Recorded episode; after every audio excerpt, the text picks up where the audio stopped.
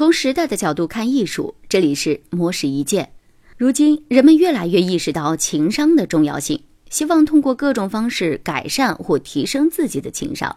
对此，来自世界最大的大学联邦体之一——伦敦大学的心理学教授查莫罗·普洛姆兹克和组织心理学家迈克尔·桑格在一篇文章当中就分享了提升情商的五个建议。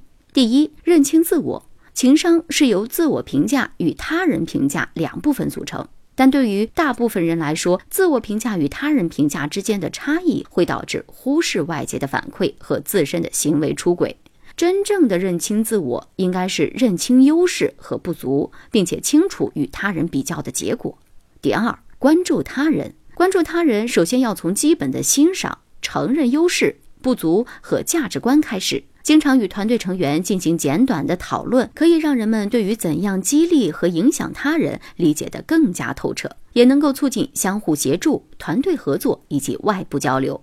第三，成为有益的交往对象。事业有成的人通常被视为有益的交往对象，他们有团队精神，待人友善，信任他人，经常主动地分享知识和资源，并且不求回报。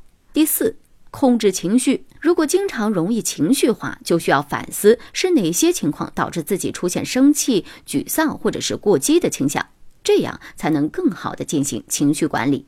第五，保持谦逊，在自信与谦虚中保持平衡，不偏不倚。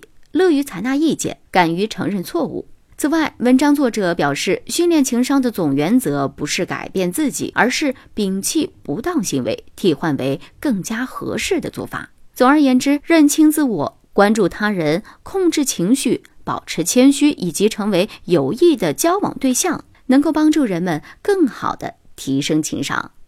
以上内容由模式一见整理，希望能对您有所启发。模式一见每晚九点。准时更新。